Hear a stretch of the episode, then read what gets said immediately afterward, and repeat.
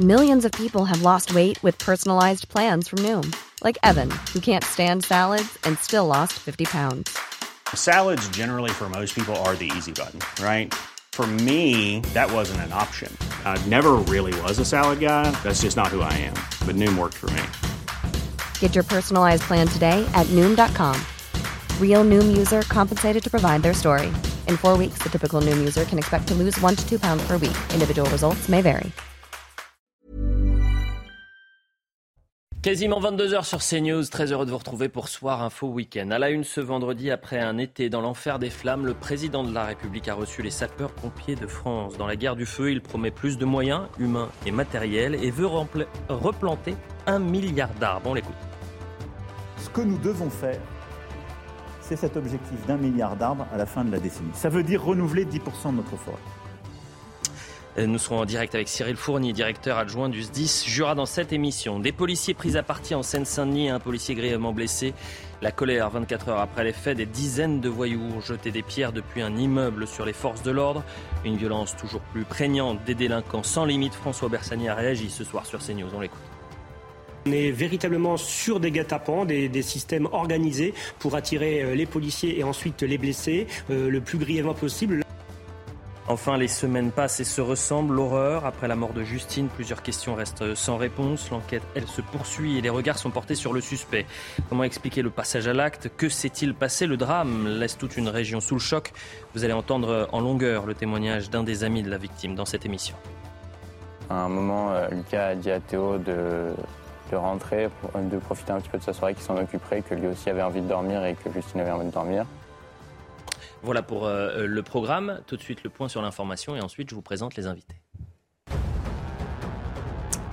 Dans l'affaire de la mort de Steve à Nantes, la mise en examen du préfet de l'époque a été annulée par le parquet de Rennes. Il se voit accorder le statut de témoin assisté. Toutefois, la mise en examen de l'ancien directeur du cabinet de maître d'Arcourt et sous-préfet Joanne Mougenot, également pour homicide involontaire, est quant à elle confirmée. Un milliard d'arbres seront plantés d'ici dix ans, c'est ce qu'a annoncé Emmanuel Macron à l'issue d'une rencontre avec les pompiers, les élus et les professionnels impliqués dans la lutte contre les feux cet été. Le président de la République République veut une stratégie nouvelle de prévention contre les incendies. Il a aussi indiqué de nouveaux moyens financiers et l'achat de canadaires supplémentaires. Face aux dégâts infligés sur plusieurs centrales ukrainiennes, les autorités prévoient des restrictions électriques sans précédent dans la région de Kiev. Elles se traduiront par des coupures plus sévères et plus longues. La Russie multiplie les attaques sur les infrastructures énergétiques ukrainiennes depuis plusieurs semaines. On estime un manque d'électricité à hauteur de 30% de la consommation pour Kiev. Un sommet diplomatique aura lieu lundi entre les présidents russes et azerbaïdjanais ainsi que le premier ministre arménien. Une information confirmée par le Kremlin. Objectif aborder les mesures ultérieures visant à renforcer la stabilité et la sécurité dans l'enclave du Nagorno-Karabakh. Rappelons que cette région a fait l'objet de deux guerres entre l'Arménie et l'Azerbaïdjan au cours des 30 dernières années.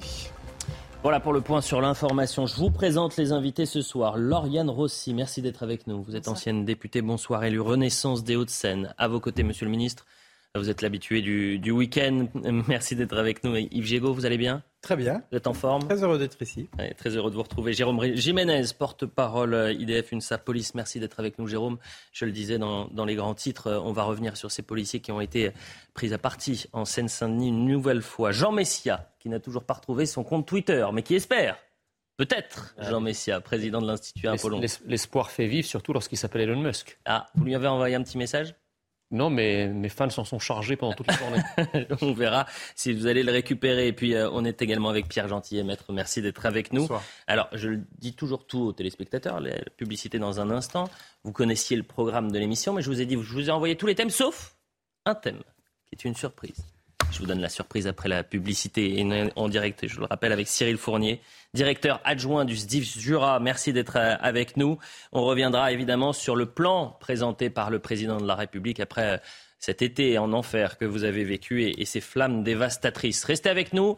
Dans un instant, c'est le grand départ de Soir Info Week-end. 22h10 sur CNews. On commence Soir Info Week-end. Jean Messia, Yves Gégaud, Pierre Gentillet, Lauriane Rossi, Jérôme Jiménez sont sur ce plateau et on est en direct avec Cyril Fournier, directeur adjoint euh, du SDIS Jura. Merci d'être avec nous, Cyril Fournier. Alors, c'est toujours intéressant de voir comment on traite l'actualité dans les, médias, que ce soit télé ou, presse écrite.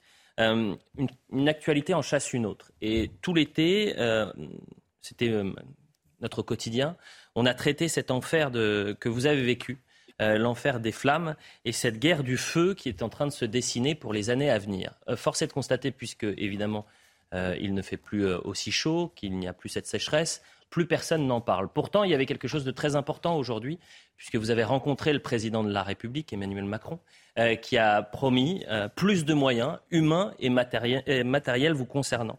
Je voudrais juste qu'on voit euh, une carte, j'imagine que vous avez à, l'antenne la possibilité de la voir. 72 000 hectares ont été brûlés cet été. Ça représente sept fois sept fois la superficie de, Paris. Alors on va voir le sujet d'Inès Alicane qui nous présente les, promesses du président de la République et on va en parler juste après avec vous. Des incendies dévastateurs, une sécheresse historique et des images impressionnantes avec des flammes qui ont pu atteindre plus de 20 mètres de haut. L'ampleur des feux de forêt a atteint un niveau record en 2022. Emmanuel Macron voudrait mieux prévenir ces incendies avec la création d'une météo des forêts. Nous allons développer des cartographies précises des risques. Une carte nationale à la maille la plus fine recensera les zones particulièrement vulnérables. Et nous mettrons en place des outils la météo de la forêt pour faciliter la prévention des incendies et la météo des feux de forêt à l'échelle nationale, là aussi pour prévenir, anticiper et informer sur les risques et les départs de feu. Le gouvernement veut investir dans les Canadaires et passer de 12 à 16. Un volume inédit. Il souhaite aussi renforcer les colonnes des sapeurs-pompiers dès la campagne 2023. Nous allons parvenir à cette cinquantaine de colonnes nouvelles par la revalorisation et la rénovation du barème d'indemnisation pour mobiliser davantage de volontaires sans générer d'absence préjudiciable après la saison. Une nouvelle unité militaire d'instruction et d'intervention s'ajoutera aux trois existantes d'ici 2024. Le président se fixe un cap, objectif, un milliard d'arbres à la fin de la décennie, soit renouveler 10% de notre forêt. Cyril Fournier, merci d'être avec nous. Je rappelle que vous êtes directeur adjoint 10 Jura, que vous étiez présent euh, aujourd'hui à, l'Elysée. Est-ce que vous avez le sentiment euh, que le président de la République, que le gouvernement, eh bien, ils ont pris conscience du danger qui nous guette pour les prochains étés? Oui, bien sûr. La, conscience est collective et la réflexion l'a été tout autant. Euh, aujourd'hui, ce sont les principaux acteurs de la lutte contre ces feux qui ont été réunis à l'Elysée. Euh, mais le travail a déjà commencé euh, dès, la fin de cette campagne de feu que nous avons connue cet été, de façon à mener un, retour d'expérience le plus large et le plus complet possible pour entrevoir des pistes euh, d'amélioration de notre modèle de, sécurité civile et en particulier en ce qui concerne le risque du feu de forêt. Donc oui, la conscience est prise. Vous avez parlé de pistes d'amélioration, mais l'été dernier, l'État a dû faire appel à des pompiers étrangers, européens, pour euh, venir euh, en aide à nos soldats du feu, parce que vous étiez en grande difficulté. Comment vous avez vécu cet instant où vous êtes dit, ben, on n'a peut-être pas les moyens, on n'a pas les bras pour sauver nos forêts? Ah, Il faut comprendre que la situation était complètement exceptionnelle. Mhm. Pour parler du Jura, où nous avons connu donc des feux qui l'étaient tout autant, euh, il nous était difficile d'avoir des moyens aériens nationaux puisqu'ils étaient concentrés sur l'ouest euh, de la France, sur les principaux feux, notamment en Gironde et également dans le Maine-et-Loire. Euh, et que dégarnir un dispositif au profit d'un autre, c'est potentiellement aggraver la situation sur le premier dispositif. Donc il faut prendre des décisions et des arbitrages à faire au niveau national. On s'est réjoui de voir que les moyens européens ont pu concourir à cette lutte et notamment euh, deux Canadaires, par exemple, deux Canadaires italiens qui ont contribué à quelques largages sur le département euh, du Jura, qui jusqu'à présent n'avaient jamais eu ce type de, de moyens aériens euh, du tout. Donc c'était exceptionnel. On y vient, Cyril Fournier, et, évidemment, et on l'a fait tout au long de l'été, il faut saluer le travail acharné que vous avez effectué sur le terrain et la, la, bravoure dont vous faites preuve. la grande difficulté, c'est de savoir, et on sait que la situation va s'aggraver, euh, c'est-à-dire que ces phénomènes ne seront plus exceptionnels, mais vont devenir malheureusement la norme euh, cet été. Dans ce malheur, la chance est que euh, les vagues d'incendie n'ont touché que certains territoires en France. Mais on, vient à la clé du problème. C'est-à-dire que si demain, vous avez la France qui est touchée, l'Espagne en même temps, le Portugal, la Grèce. Est-ce qu'avec ce nouveau plan, on a l'assurance eh bien, qu'on arrivera à protéger nos forêts? Ça revient à, tirer des plans sur la comète, hein, euh, passez-moi l'expression, mais bien évidemment, on peut toujours craindre le pire. Que va-t-il se passer de pire l'année prochaine si ça doit se reproduire? On peut s'en poser beaucoup des questions de ce genre, et, au final, euh, on pourrait aligner des millions et des millions d'euros pour euh, faire de l'acquisition de matériel, ce sera peut-être jamais suffisant. Mmh. Donc, bien évidemment, faire une cote mal taillée et aujourd'hui partir sur 16 Canadaires, c'est pas un chiffre qui est sorti du chapeau. Euh, aujourd'hui, nous sommes sur 12. Euh, le président souhaite voir renouveler la flotte parce qu'elle est vieillissante et pousser avec pour atteindre le chiffre de, 16. Ça peut paraître peu, c'est déjà beaucoup à l'échelle du territoire national. Euh, il a également évoqué dans son discours la répartition des moyens qui aujourd'hui est concentrée notamment sur la base aérienne de Nîmes. Euh, mais par le passé, c'était pas, c'est pas, c'était pas le cas. Il y avait d'autres, d'autres bases qui étaient sollicitées. Mhm. Ils s'interrogeaient sur l'éventualité d'un, d'un retour à ce que c'était auparavant. Euh, la, la, la, réflexion continue euh, à ce niveau-là. Et il est difficile d'estimer les, les, moyens réels nécessaires. Mais quelque euh, chose de concret, Cyril Fournier, par exemple, euh, et cet été, la question me vient maintenant, mais j'ai le souvenir d'entendre des pompiers de, de Gironde euh, alerter depuis des années sur le fait qu'ils avaient besoin d'une base euh, dans le sud-ouest de la France pour éviter euh, que les Canadaires ne partent de cette grande base de Nîmes. Pourquoi? Parce que les premières minutes euh, les premières heures sont euh, les euh, plus cruciales dans, un incendie. Est-ce que l'année prochaine, on aura cette fameuse base en, Gironde où on reste finalement sur le format actuel? Alors, a priori, on resterait sur le format actuel, sauf s'il y a des décisions qui doivent intervenir d'ici là. Mhm. bien évidemment, la, lutte du feu de forêt en France est définie selon une doctrine qui préconise l'attaque du feu naissant. Donc, euh, comme vous le disiez, tout à fait, les premières minutes sont cruciales. Et quand on doit traverser la moitié du pays euh, avec le moyen aérien, euh, on l'est peut-être un peu moins, mais il ne faut pas oublier qu'il y a les unités au sol qui sont déjà également très efficaces, notamment par le biais des, colonnes présentes et, aussi des colonnes de renfort qui viennent là également de, partout. Le, président souhaite doubler le nombre de ces colonnes de renfort. C'est pas anodin, c'est réellement nécessaire, c'est très utile pour, ma part, dans le département du Jura, cette année, 13 départements ont concouru à la lutte des feux de forêt à mi-août, sur une période d'une semaine. Donc on voit que ce mécanisme de solidarité nationale est, effectif, il est opérant, et on peut s'appuyer dessus également. Eh bien, écoutez, merci euh, pour votre témoignage, Cyril Fournier. Une dernière question. Euh, des pompiers ont été euh, décorés, si je ne m'abuse, aujourd'hui. Ce sont tous les pompiers qui sont intervenus cet été ou, ce sont simplement, simple, mais une partie de ces pompiers qui ont été décorés ah non, non, il n'y a pas eu de décoration remise aujourd'hui, ou alors je n'ai pas vu. Mais euh, c'est prévu, c'est prévu effectivement. Il y aurait une euh, médaille euh, dédiée avec la graphe Feu de forêt 2022, mhm. mais pour l'instant, c'est pas encore défini précisément. Un grand merci, Cyril Fournier, directeur adjoint du SDIS Jura. Et je le répète, le travail que vous avez effectué sur le terrain est admirable. Et je m'étonne toujours quand on traite une actualité qui a marqué tout un été que parce que, évidemment, une actu en, chasse une autre, eh bien, euh, ceci euh, ne soit pas suffisamment traité. On n'est pas votre témoignage et c'est pour ça que je voulais absolument commencer cette émission par, par vous, euh, cher Cyril Fournier. Merci encore. Peut-être un mot, une minute avant la publicité avec vous, Jean Messia. Bah, écoutez, j'allais dire à la bonne heure, hein, puisque Emmanuel Macron, ça fait plus de cinq ans qu'il est élu maintenant. il ne cesse de gloser et de pérorer sur sa volonté de sauver la planète. Euh, et donc, c'est bien le minimum qu'il se réveille pour sauver nos forêts et les habitations des Français. Ça, c'est la première chose. Donc, on peut évidemment se réjouir de, des moyens supplémentaires qui, euh, qui viennent d'être accordés aux sapeurs-pompiers. Je remarque simplement que Emmanuel Macron, parmi les services publics qu'il a laissés un peu en déshérence, bah, les, les sapeurs-pompiers en font partie. On a vu cet été le manque de moyens, le manque de canadaires, euh, les camions euh, qui n'avaient pas de pièces détachées, etc. Donc euh, c'est un peu le pompier pyromane, si je puis me permettre cette, cette, blague de mauvais goût sur cette histoire. C'est-à-dire que Emmanuel Macron laisse pourrir une situation et puis vient quelques années après se présenter comme le grand sauveur de cette situation.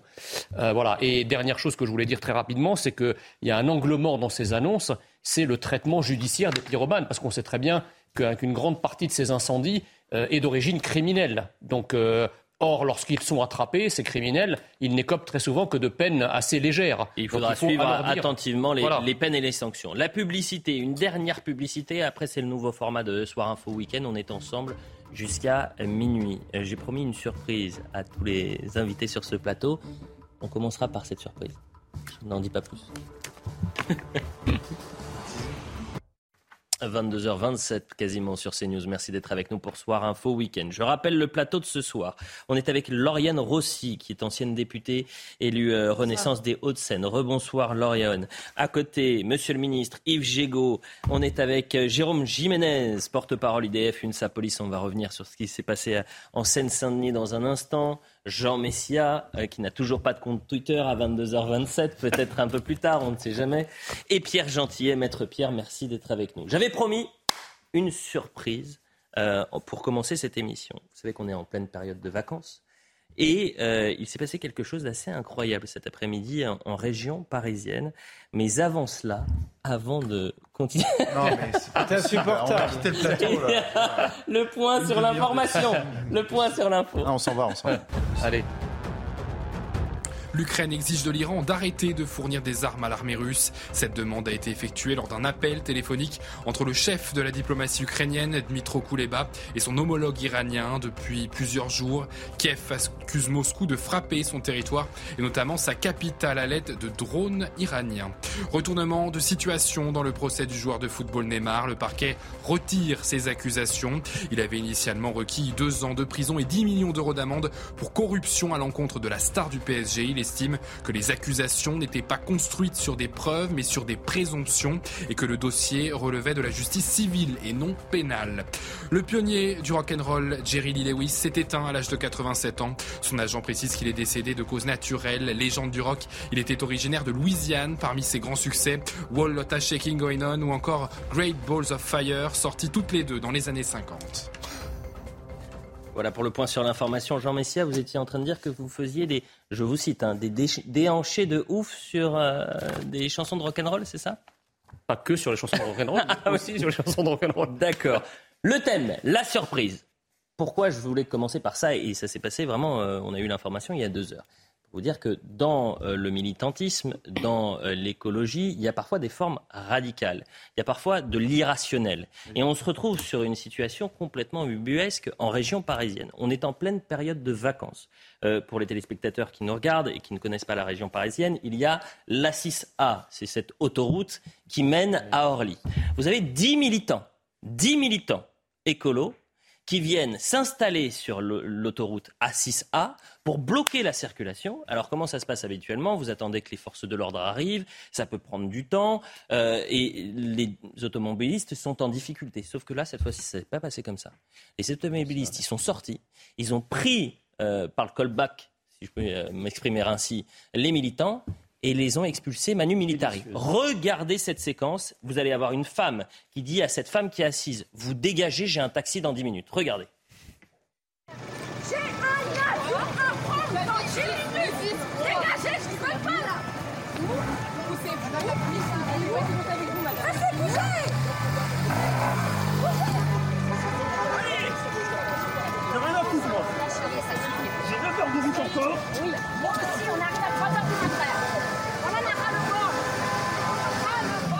Alors vous avez vu, ça commence à être tendu. Autre séquence, puisque là, il y a quasiment un automobiliste qui en vient aux mains, qui pousse euh, littéralement euh, l'un des euh, militants qui est donc assis sur l'autoroute, assis A cet après-midi.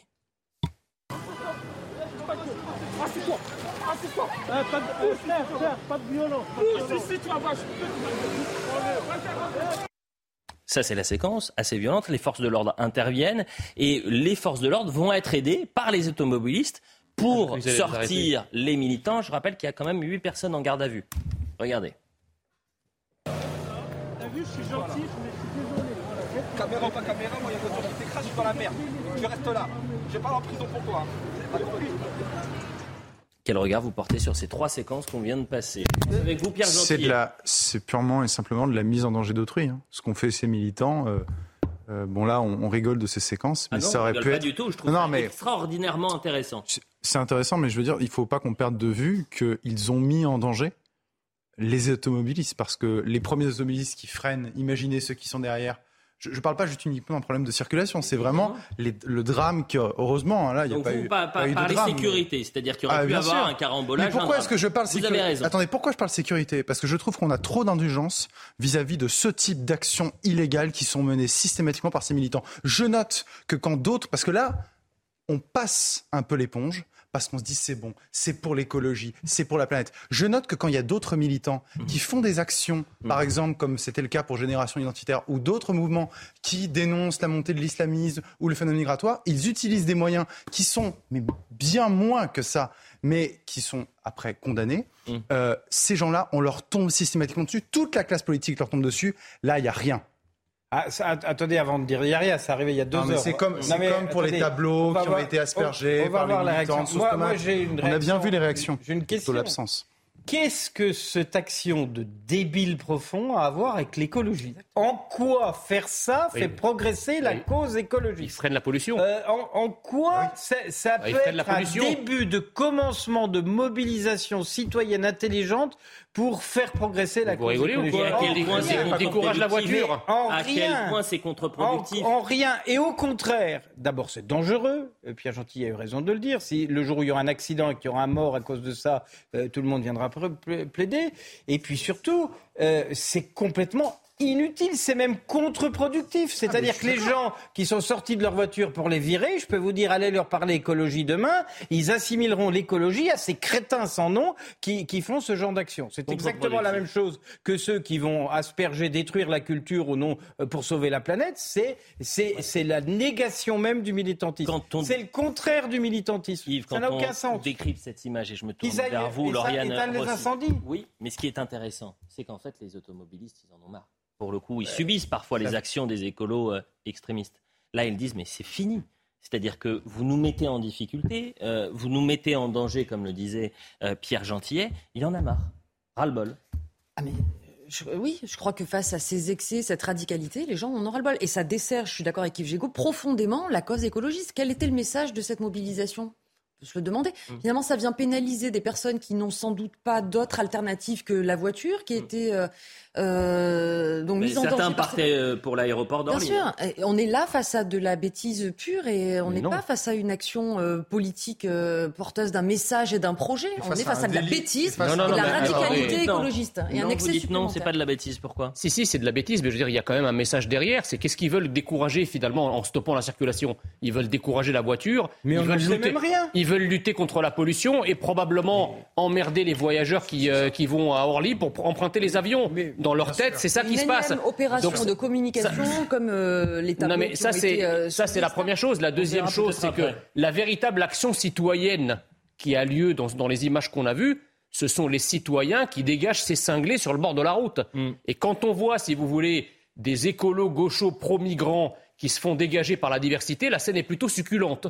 50 actions prévues entre octobre et, décembre 2022 par cette association. Une action égale 500 euros. 50 personnes travaillent à mi-temps, puisqu'il y a aussi un moyen de financer euh, ces actions-là. Mais je me tourne vers vous, Jérôme Jiménez, parce qu'on a vu les forces de l'ordre intervenir, mais ça doit être compliqué. C'est-à-dire que vous êtes dans la difficulté, vous avez envie d'évacuer évidemment la route, mais en même temps vous êtes filmé. Il suffit qu'il y en ait un euh, qui filme un instant T très précis, qui voit pas ce qui se passe avant, pas ce qui se passe après. On va vous tomber dessus, on va vous dire mais vous êtes des violents, vous êtes des fous furieux, vous êtes c'est la violence policière. Ça doit être très compliqué d'intervenir. Racontez-nous. C'est compliqué à gérer, oui, euh, vous l'avez bien précisé. En plus, un vendredi soir, à la veille euh, d'un week-end qui est prolongé pour beaucoup de Parisiens, puisque mardi sera férié, il y avait énormément de monde sur la route. Encore une fois, il faut rappeler une chose, c'est que là, on a affaire à des personnes qui mettent réellement la vie en danger, et je rejoins complètement ce qui a été dit par, par Pierre. Euh, c'est vraiment une catastrophe. Euh, il y a énormément de monde et on prend des risques incommensurables. Ces images, je crois qu'ils ont aussi euh, quelque part réussi euh, leur, euh, leur exercice, hein, puisqu'aujourd'hui on en parle ce soir. Mais non. Mais je me suis part, posé la question, est-ce que vous Non, pensez mais que c'est une moi, erreur si de, vous voulez, de- il y a de le trois choses qui me gênent. Un, ben, ces personnes sont quand même mises à l'honneur. On est en train de prendre cinq minutes pour parler un petit peu de ce qui de cette action. Deux, euh, ben il y a que voilà, on, euh, on a des comportements violents d'automobilistes. J'entends très bien qu'ils ont- qu'ils qu'ils en ont ras le bol, pas mais on se violent. fait pas justice soi-même. Il y a, il y a des scènes qui auraient pu euh, tourner violent, au pugilat, voire plus. Non mais Il y a quand même- interpellation, il y a il quand est même, dans il y a quand même des le- règles à respecter. On entend, on les sirènes de police qui arrivent euh, sur l'autoroute. Il y a toujours du monde. Il y a quand même 8 interpellations. Je pense qu'il faut laisser. À chacun euh, la responsabilité de, de- de faire son travail correctement et non s'improviser, euh, s'improviser justiciable. ça, euh, Jérôme. Pourquoi? Parce que vous dites se faire justice soi-même. Autre, autre fait, et on en parlera un peu plus tard, mais Rouen, c'est ça. C'est-à-dire qu'on n'attend pas que la police intervienne, on, attend, on, on va se faire justice soi-même. c'est pas tellement Là, ce qui est intéressant, c'est qu'en fait, vous êtes à, à quelques euh, kilomètres de l'aéroport. En fait, vous avez juste envie de, de faire votre vie normalement. Vous n'avez pas envie d'être en, en kikiné par des, des militants extrémistes qui s'en prendre à vous alors que vous n'avez rien demandé. Et c'est ça la réponse en fait de ces automobilistes. Il y, a, il y a deux aspects. Y il y a surtout cet aspect de quel est le message? Non, mais, Euh, a- mais je- une je action vous militante, quelle qu'elle soit, elle a un message. vous elle porte dit. un message sur ce sujet-là. Et, et moi, je pense que ça dégoûte les gens. Vous dites, ils, ont gagné, on ne parle d'eux. Mais on parle d'eux pour les ridiculiser, malheureusement. Et il y a des milliers de Français qui vont dire, mais qu'est- Hum. alors donc défendre la nature, c'est être débile pour s'attaquer Ah, à la circulation? Tout ça, en 99% des gens qui regardent ces images sont, je pense, je pense d'accord avec nous sens. là-dessus. Ça n'a aucun sens. Si je, puis, si je puis me permettre, juste quand même aussi rappeler, il faut rappeler, moi ce que j'aimerais c'est qu'on s'intéresse au profil de ces militants. Je pense qu'on a rendu, on voit c'est beaucoup, essentiellement des jeunes, Hmm. Euh, on a rendu une génération, et on est en train de rendre une génération hystérique par des discours, discours hystériques, Ah, anxiogènes et hein. catastrophiques. Quand on donne une tribune à Greta Thunberg, quand on accepte que des discours complètement louches, je dis bien complètement louches, euh, puissent se tenir dans les plus hautes instances et, et où finalement ces autorités-là, ces responsables politiques, je pense notamment à des responsables écologistes, approuvent quasiment du bout des lèvres des actions, alors pas celles-là en particulier parce qu'ils n'ont pas encore réagi, mais par exemple les actions sur les tableaux. euh, Vous voulez qu'on voit les images? Parce que euh, hier encore, il y a un militant, mais un militant écologiste s'en est pris au tableau de Vermeer aux Pays-Bas. Vous avez Monet, ça avait Jeune été attaqué. Exactement. Vous avez euh, Van Gogh qui avait été attaqué, collant son front là, sur cette œuvre. C'est collé dessus. Ce geste est le fruit d'activistes de l'association Just Stop Oil. C'est la première, euh, pas la première action coup de poing. Et, et la difficulté, c'est qu'en parlant de ce geste, ce que je vous disais, c'est qu'on fait en quelque sorte de la publicité. Il y a, euh, si vous voulez, dans l'extrémisme écolo, quelque chose d'irrationnel qu'on ne comprend même pas. Quel est l'intérêt culture, ça soigne la nature. Il y a quelque chose. Mais là, on est, on est dans quoi On est dans quoi, euh, Jean Messia? On C'est- est, on, on est dans du fascisme écologique. Voilà. Il y a euh, 80 ans, il y a un dignitaire euh, nazi qui disait quand je vois, quand j'entends le mot de culture, Hmm. je sors mon revolver. Joseph Goebbels. Euh, non, non, c'est Baldur von Schirach. Et, et, et aujourd'hui, c'est genre, quand, quand je vois la culture, je sors ma canette de soupe ou je sors ma sauce tomate. Donc, donc, non, mais ça, ça, ça veut dire quoi? Ça veut dire qu'en fait, aujourd'hui, l'écologie, enfin cette écologie-là, est devenue un bouillon de culture. Elle de était la pas mal, ma surprise, De la radicalité Non, mais imbécile. Elle, elle- elle est parfaite cette surprise, mais c'est c'est triste au fond. Oui, bah, Euh, évidemment. Parce que je vais vous dire pourquoi c'est triste. Parce que en plus, il y a des milliers de gens de bonne volonté qui travaillent pour l'écologie. Il y a des gens, des agriculteurs qui font de la permaculture. Il y a des gens qui se mobilisent. Il y a des gens qui font de l'écologie au quotidien. Il y a des gens qui essayent de faire avancer des causes dont on sait qu'il faut faire des progrès sur ce sujet. On n'en parle jamais. Et ils sont quelque part représentés médiatiquement par ces fous dingues euh, qui pensent que la provocation est de faire les choses. Je serais curieux qu'on leur demande où sont fabriqués leurs baskets en Chine. Je serais curieux qu'on leur demande Alors, comment ils sont venus sur le truc en voiture. Je serais curieux qu'on leur dise où est-ce que vous allez aller en vacances euh, euh, cet hiver, en avion, dans, dans les pays, etc. C'est-à-dire que ces donneurs de leçons en culotte courte sont ceux qui, dans leur vie, ne appliquent même pas les principes qu'ils voudraient imposer aux autres. Donc tout ceci est insupportable. Vous avez Mais- mais- raison. Mais derrière, moi, je pense à tous ceux qui sont euh, le- le- engagés pour la planète, qui sont sincères dans leur combat, qui essayent de faire des progrès au quotidien. Je préside encore un syndicat de traitement des ordures ménagères. Ben, les gens qui traitent leurs ordures ménagères, ils font un combat. Eh bien, ils sont, euh, si j'ose dire, dégradés et pollués par euh, cette débilité ambiante. Ce qui est intéressant dans la séquence qu'on a vue, c'est quoi? C'est que les automobilistes qui étaient victimes, pris en otage par ces 10 militants face à euh, 2000 euh, automobilistes, euh, et j'ai pas le chiffre, mais c'est des centaines, voire des milliers d'automobilistes, ils disent mince, pour être poli, vous nous embêtez. C'est pas à nous qu'il va falloir faire la morale. Si vous avez une morale à le faire, vous allez faire des actions politiques, vous allez voter, vous perdez les élections, c'est votre problème, mais vous arrêtez de nous enquiquiner, nous. Et donc ils sont intervenus, vous dégagez. Ben voilà, mais ont- ça la surprise. Non, mais ils ont raison, de la Ils manière que- Mais j'ai hâte de voir les réponses, la- les réactions ils cherchent politiques, à hein. fracturer la société, à opposer, Oui. euh, on le voit, la culture à l'écologie, alors même Bien sûr. Mais d'autant qu'ils Euh, s'attaquent pas aux Il responsables. y a deux lignes, hein. Ah, oui, il y a deux lignes dans ces genres de où il y a mobilisations. une forme Il y a la ligne euh, Yannick Jadot qui condamne euh, fermement, euh, par exemple, euh, les euh, saccages de tableaux, tableaux, ouais. et il y a la ligne Rousseau qui dit il faut se poser des questions, Et pourquoi pas, c'est des gens en colère. Vous vous rendez compte lignes. Non, mais vous vous rendez compte du chemin parcouru dans, dans une forme de radicalité. Mais je veux qu'on avance parce qu'effectivement, on va pas faire Quand- trop de pub Quand là-dessus. hein. Greenpeace a envoyé ses Zodiacs pour s'interposer entre les bateaux et les baleines qui étaient vouées au massacre, ça avait de la gueule. Qu'est-ce que ça a à voir avec l'écologie, c'était- ces, crétins-là Bon, écoutez, avançons et voilà ce qu'on pouvait dire, mais ça va être intéressant. Je pense que ça, on va en parler longuement ce week-end. Autre euh, élément d'actualité, et c'est pour ça que vous êtes là, Jérôme euh, Jiménez. Hier soir, des policiers ont été attaqués à Aulnay-sous-Bois en Seine-Saint-Denis alors qu'ils patrouillaient. Ils sont pris au moment de la patrouille sous une pluie de projectiles qui est lancée depuis un immeuble. Il faut dire à quel point les gens sont fous là aussi.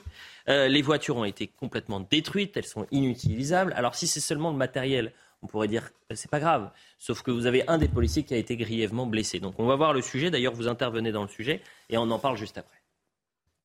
Sur cette photo, on peut voir un policier blessé à la tête. Sept points de suture lui ont été administrés.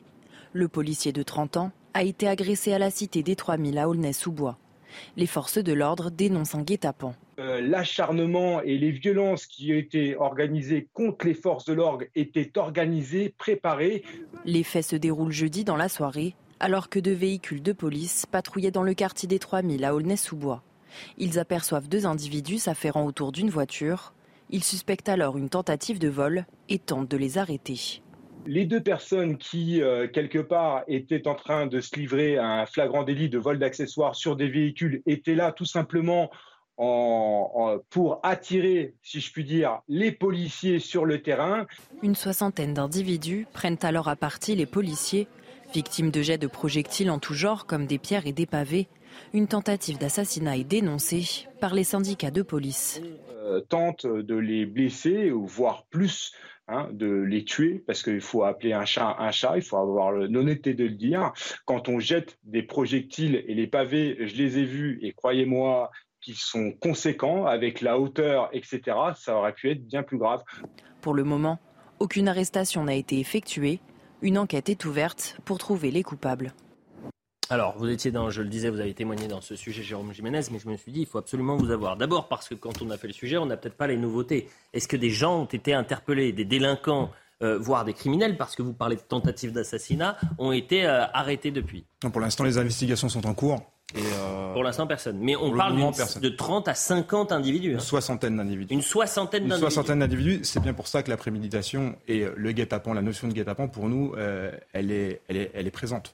Pourquoi? Je vais essayer de recontextualiser les choses. Allez-y, bien sûr. Les policiers, en fait, sont intervenus sur ce secteur. C'est euh, la rue Edgar Degas, qui est, Degas, qui est, un- qui est une artère principale de la cité des 3000. La veille, euh, plusieurs euh, véhicules ont été dérobés, des véhicules qui ont été incendiés, et les policiers de la police secours, hein, les véhicules sérigraphiques, on le connaît tous, ont juste, sont juste intervenus pour sécuriser et mettre en place une surveillance.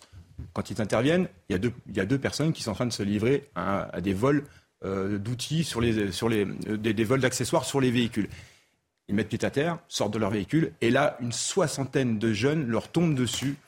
Une pluie, une pluie, hein, et je vous dis, moi je les ai vus, euh, les pavés en question, une pluie de, de pavés projectiles leur est jetée.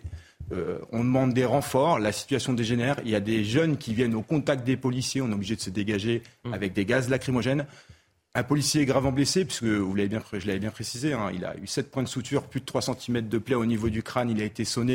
Donc il est Euh, miraculé. Kevin- Mais disons- disons-le. Ouais, on est allé, euh, oui, c'est bah, c'est un miracle. On est allé à l'hôpital Ballanger hier soir euh, pour, pour nous prendre contact avec lui. Il était sonné.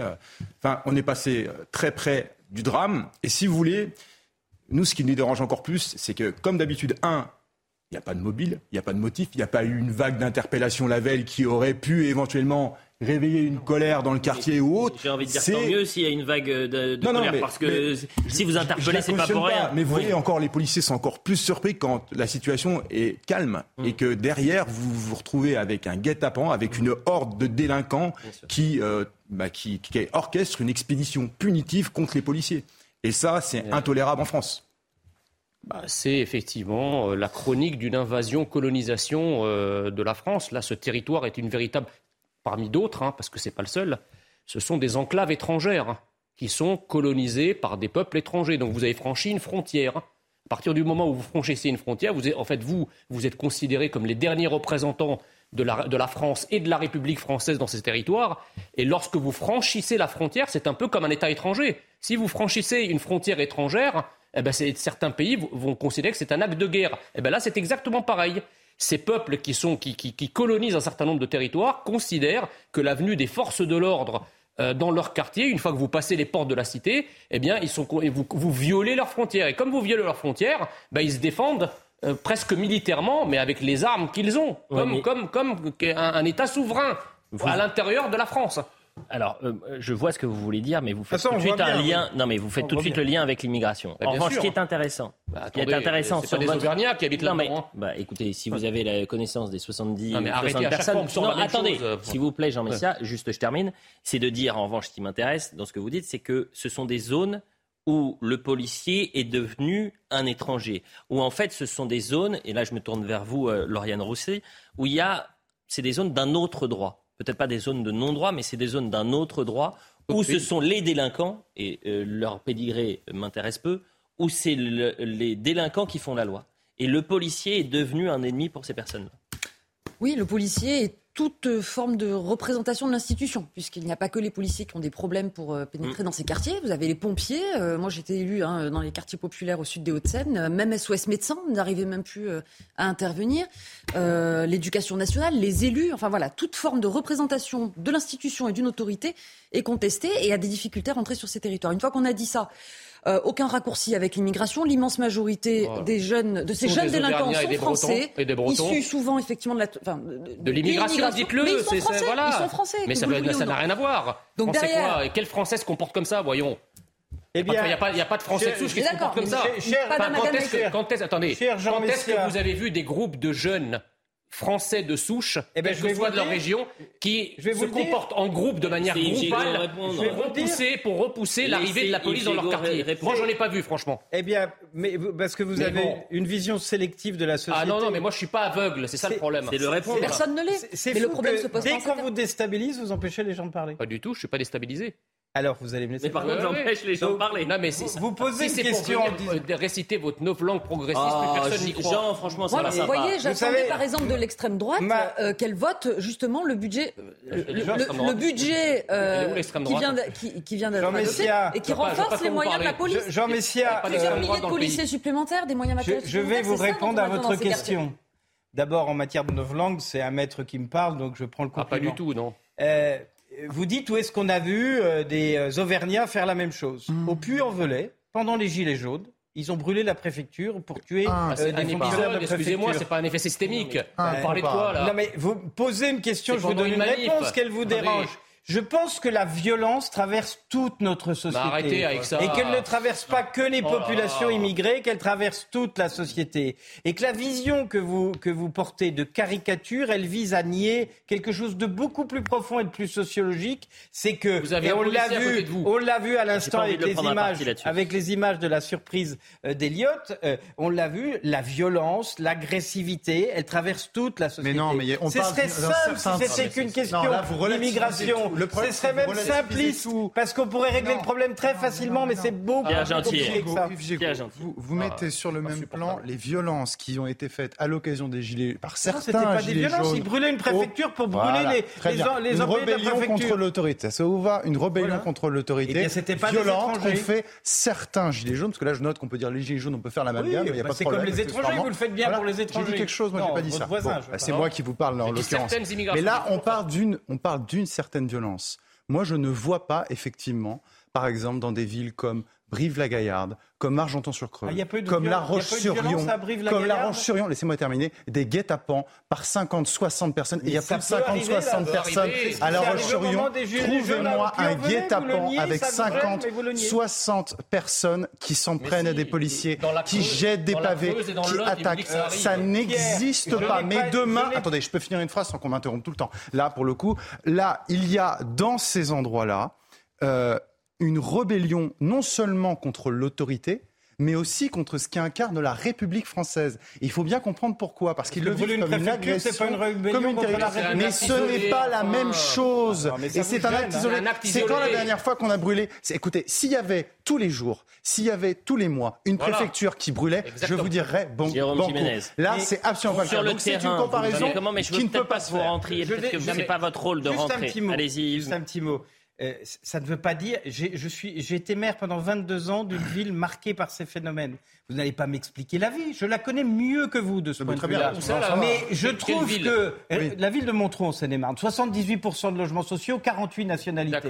Et j'ai été confronté comme maire en permanence à C'était ce type quand, dans les années phénomène. 60? Ah, Non, non, bien Oh. sûr, vous n'étiez pas né. J'ai en permanence à ces difficultés. Donc je ne nie pas qu'il y a des endroits où c'est beaucoup plus violent et beaucoup plus régulier que d'autres. Ce que je j'ai du mal à supporter, c'est la caricature qui consiste à dire que que, la violence ne serait que chez les étrangers. On partout dit ça. ailleurs, Vous inventez des propos. Mais Vous non, inventez des propos. Mais je vous invente pas. Jérôme Jiménez, parce que je veux qu'on avance. Pour vous l'instant, vous êtes bloqué. Que ça Attendez. soit non, vous êtes bloqué sur une chose, c'est-à-dire que vous liez obligatoirement la délinquance dans ces quartiers-là à l'immigration. On C'est les- ça que vous l'avez. On- essaye de trouver une clé d'explication, mais c'est pas la Jérôme seule Jiménez, clé. Je ne vais pas vous mettre en porte-à-faux par rapport à ça. Arrêtez-moi si j'ai tort. Bah non, bah là, vous vous mettez en porte-à-faux. Lorsque Vous arrivez dans des quartiers, lorsque Bah, vous moi, je vais arrivez vous dans des quartiers, systématiquement, tout- vous et tous vos collègues, tous les jours, lorsque vous arrivez dans certaines qui dit zones, le contraire quels sont les profils qui vous balancent des, des, des, des, des caillasses et des pavés et parfois des lave-vaisselle et des dit machines le outils, etc. Est-ce que, attendez, est-ce que ce sont des gens de type scandinave ou est-ce que c'est des gens qui sont originaires de l'immigration La question est simple et la Mais réponse est tout aussi simple. Ce sont certaines immigrations qui pourrissent certains Ah, parce que vous territoires. faites la question, qui- la Eh ben réponse oui, mais parce que il peut et la pas- thématique. Je comprends qu'il ne peut pas répondre, mais Donc moi vous je vous le dis. en otage. Et il ne m'a pas Vous arrêté. prenez un donc- policier en donc otage. raison. Jean Messia, vous prenez les gens en otage comme un Gentil a raison. Attention à ce que vous Un- faites, Jean. Un phénomène ne signifie pas que c'est un phénomène systémique. Je ne nie pas qu'il y a de la violence dans la Jérôme société. Jiménez, Mais là, je vous parle d'une violence systémique émanant des mêmes personnes, des mêmes profils de personnes. Arrêtez de crier. Jérôme Jiménez, alors. le sujet, c'est que la violence traverse tout le territoire national. Ça, c'est euh, factuel. Il n'y a pas, de- il y a pas, il y a pas de et partout hein, et pour le coup. Le problème Pas dans les mêmes numéro un. pardon. Non, mais faut pas dire le contraire. Des Ah oui. problèmes de violence urbaine, on en a aussi à Limoges, on les a traités, on en a Évidemment. partout. Bah On oui, a il. Mais c'est aveugle de penser que ça n'est dans les banlieues. par Allez-y. Par contre, ce qui est grave, et ce que nous pensons, ce que nous on pense aujourd'hui, policiers, c'est qu'on a franchi un cap. On s'attaque au commissariat. On orchestre régulièrement des guet-apens. C'est pour ça que je les ai institués. Voilà. On veut tuer du des flic. flics et on orchestre des guet-apens sur des interventions banales.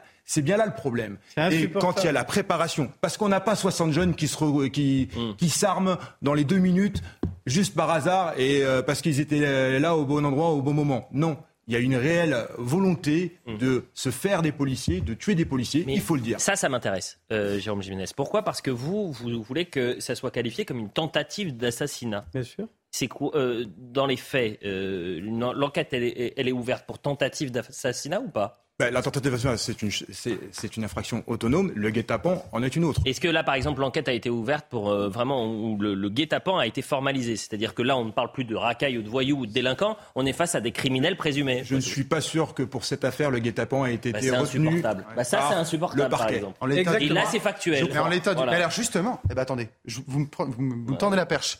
Bien justement, je- vous avez parlé tout à l'heure de zone de non-droit ou de zone d'un autre droit. D'un autre droit. Moi, je pense justement que notre droit français n'est pas assez armé, précisément pour ces zones-là où, même s'il y a des policiers qui y vont, cher monsieur, le droit français malheureusement ne s'applique plus vraiment dans ces zones.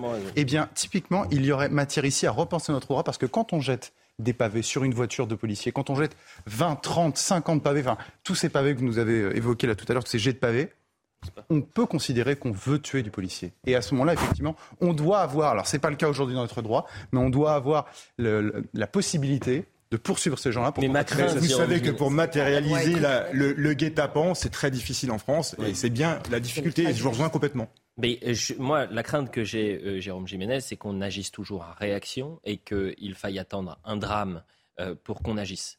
C'est-à-dire que là, aujourd'hui, votre confrère est un miraculé. Oui. C'est-à-dire qu'il a pris un pavé, euh, il a une fente de 3 cm de profondeur avec 7 points de suture. C'est en soi grave, mais ça aurait pu être bien pire. Et que peut-être que les choses bougeront quand euh, il y aura quelque chose de plus dramatique. Et j'espère que les gens euh, arriveront à ouvrir un peu les yeux un peu plus rapidement. C'est là, juste la, la chose qui, qui, qui m'in- qui m'inquiète. C'est la crainte que le quartier s'embrase aussi. Hein. Eh oui. C'est c'est ça le Mais là, problème. vous êtes dans l'ironie. Non, non, pas du tout. Pas du tout. Parce que imaginez que les policiers se mettent à tirer, ne serait-ce qu'avec des flashballs, le truc comme ça, qui est une racaille qui se casse un ongle. Mm. Derrière, Oui, vous avez le quartier, des émeutes, des émeutes pendant 48 heures. Voilà, et donc le pouvoir donne des ordres pour pas envenimer la situation. Les suis- progressistes au plus haut niveau ont reconnu la- le lien entre certaines, déla- certaines immigrations et la délinquance. Je vois pas pourquoi vous, vous êtes en transe parce qu'on en parle. Mais je ne suis pas en transe, je C'est suis en insupportable. transe devant votre. Vous Allez. êtes une caricature. insupportable, bien sûr. Et, vous Non, êtes dans ré- C'est pas parce que vous allez répéter ce mot à l'envie que Oui, ça va là, aller réel. hein. C'est pas parce qu'il vous, ce- c'est ce- pas ce- parce qu'il vous dérange que je ne vais pas dire ce que je Oui, pense. mais Yves, on avance. Les semaines passent et se ressemblent tristement et on va parler de Justine. Après euh, l'effroi provoqué par le meurtre de la petite Lola, cette semaine a été marquée par un nouveau drame à Brive et la disparition de Justine Vérac, 20 ans, maman euh, d'un enfant de 2 ans et demi. Son corps a été, je le rappelle, retrouvé hier. L'auteur présumé des faits est passé aux aveux. Il s'agit d'un homme de 21 ans dont euh, le profil est en train de se dessiner. On sera en direct dans quelques instants avec Patrick Ourdet, expert psychiatre, parce qu'on est en train de voir qu'il y a quelque chose, euh, si vous voulez, un décalage entre ce qu'on a pu nous dire au début et ce qui est en train d'être découvert grâce à, l'enquête. Euh, avant de parler du profil du suspect, je convienne sur l'émotion. Pourquoi? Parce que c'est toute une région euh, qui est sous le choc, avec des familles qui sont désormais traumatisées. Voyez les explications d'une de nos envoyées spéciales, à savoir Solène Boulan. Ici à Toriac, l'émotion est encore euh, très vive dans ce village euh, du Lot. Justine Vérac était euh, connue de tous. Des habitants du village sont d'ailleurs venus déposer des fleurs à côté d'une photo encadrée de la jeune fille. Des fleurs, des roses blanches majoritairement pour honorer sa mémoire.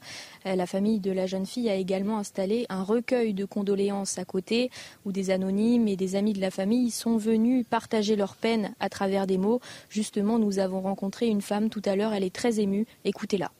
Son papa, c'était un ami à moi quand j'étais jeune. Et euh, la petite sœur, j'ai fait sortie piscine, sortie scolaire était avec nous. Du coup, ben, c'est- atroce.